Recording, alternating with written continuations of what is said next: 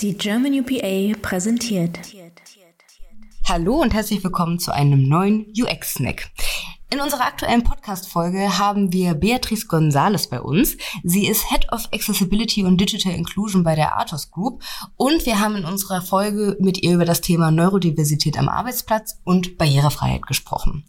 Und dich erwarten heute acht Minuten Insights aus dieser Folge und ich würde sagen, damit starten wir direkt ins Thema.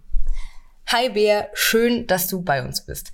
Vielleicht starten wir zunächst mit der Frage, wer bist du überhaupt und was ist deine Rolle bei der Artus Group? Hallo, ich bin Bea, auf Deutsch, weil manche können Beatrice González Mellides nicht so gut aussprechen. Das ist auch ein guter Vorteil, wenn man bei den Kunden ist, weil man direkt auf Du-Basis spricht. Und ich bin bei Atos seit Anfang 2022 als Head of Accessibility and Digital Inclusion Zentraleuropa tätig. Ich sitze in Köln und ich bin Teil des Globales Accessibility Teams in der Digital Workplace Practice. Das Team hat zwei Teile. Eine ist Governance, die sich um interne Barrierefreiheit und die Mitarbeitenden kümmert. Und ich arbeite äh, mit deren Kollegen auch zusammen in Themen Zentraleuropa und Deutschland, weil das ist unsere größte Markt in der Region. Alles, was dort betrifft, aber mein Fokus sind eigentlich unsere Kunden und deren Produkte, Dienstleistungen, Prozessen und deren Organisationen in der Strategieteil.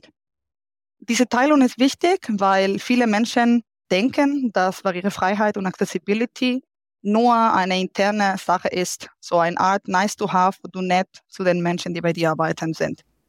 Und was denkst du, welche Rolle spielt Accessibility heute in der digitalen Welt? Genau, also die Barrierefreiheit, Accessibility geht vor allem um die technische Zugänglichkeit. So, das heißt, bei der Gebäudeumgebung, Arbeitsplätze, Verkehrsmittel, Produkte, Dienstleistungen so gestaltet werden, dass sie für alle ohne fremde Hilfe zugänglich und nützlich sind. Da kommt die Usability wieder ins Spiel. Das trifft auch Freizeitangebote, beide analog und digital, weil alle haben Recht, Spaß zu haben.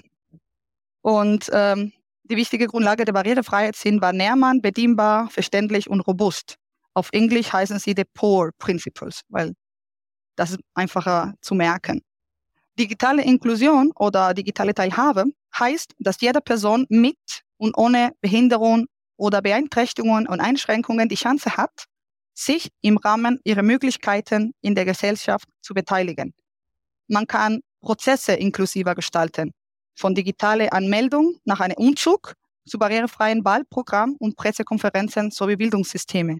Studium um Arbeitsplätze. Es geht um Exklusion und Diskriminierung zu vermeiden, sei es bewusst oder unbewusst. Und das hilft nicht nur die Menschen mit Behinderungen, sondern uns alle, weil je einfacher wir die Prozesse und die Texte zum Beispiel machen, desto zugänglich sind für uns alle. Vielen Dank, Bea, für diese wertvollen Einblicke. Ich würde jetzt dennoch gerne einen kleinen Themenschwenk einleiten wollen. Matthias und ich hatten beide schon das Vergnügen, einer deiner Sessions über Neurodiversität beiwohnen zu dürfen. Und deswegen würden wir auch gerne darüber mit dir quatschen. Vielleicht starten wir zunächst mit der Frage, was ist Neurodiversität überhaupt und warum ist es super wichtig, das Thema auch am Arbeitsplatz zu adressieren? Was genau versteht man unter Neurodiversität ist, also was ich erzählt habe, ich verstehe das als Gehirnvielfalt. In Köln sagt man, jeder Jack ist anders. Und wir wissen noch nicht genug, wie denn Gehirn funktioniert. So, es ist eigentlich eine biologische Vielfalt. Ich glaube, jeder hat eine Merkmal oder andere von alles für Art von Neurodiversitäten, wie es gibt. Und man bekommt nur eine Diagnostik, wenn man die Merkmal so groß hat, dass das über das medizinische Modell den Häkchen bekommt. Das, das heißt nicht, dass wir alle profitieren von dieser Barrierefreiheit mit den Merkmalen, die wir schon haben. Zum Beispiel bei mir, ich laufe gerne in Dunkel, ohne Lärm und mit der richtigen Temperatur. Und das konnten autistische Merkmale sein. Aber ich habe keine Autismusdiagnostik. Zumindest noch nicht. Und es gibt Punkte, wo man sich identifizieren kann mit vielen Art von Neurodiversität, wenn man mehr darüber liest. Wir wissen nur nicht genug und das zumindest für, für Frauen in meiner Eltern, dass die Frauen wurden nie diagnostiziert auf viele von Neurodiversitäten. Das war eher zappelige Jungs und, und sowas in der Art oder Leute, die sehr krass äh, in sich selber waren. Und wenn man äh, lernt auch, äh, das heißt Maskin, manchmal kann man das mit äh, im Erwachsenenalter das nicht mehr merken, dass man etwas hat. So, was kann dieses Thema äh, am Arbeitsplatz, an Arbeitsplatz bringen. So, es ist wichtig, weil es geht um Zusammenarbeit. Manche Sachen führen zu Konflikte. Wenn man äh, bestimmte Sachen falsch interpretiert und man ist immer wieder in diese Art von Konflikte, es kommt irgendwann zu Burnout.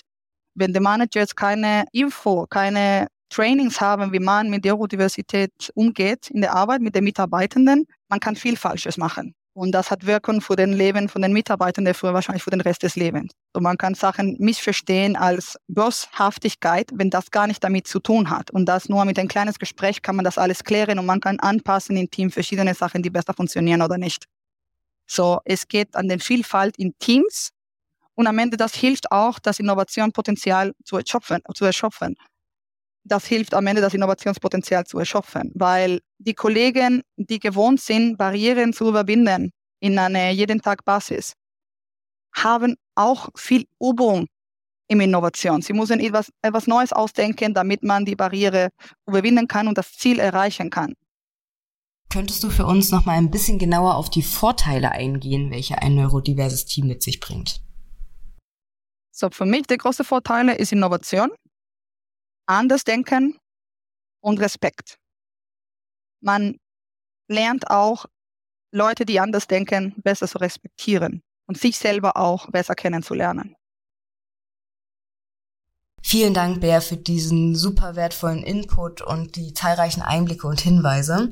Damit war es das auch schon wieder bei unserem UX-Snack. Wenn du jetzt aber neugierig geworden bist, dann hör doch sehr gerne in die vollständige Episode mit Bär rein.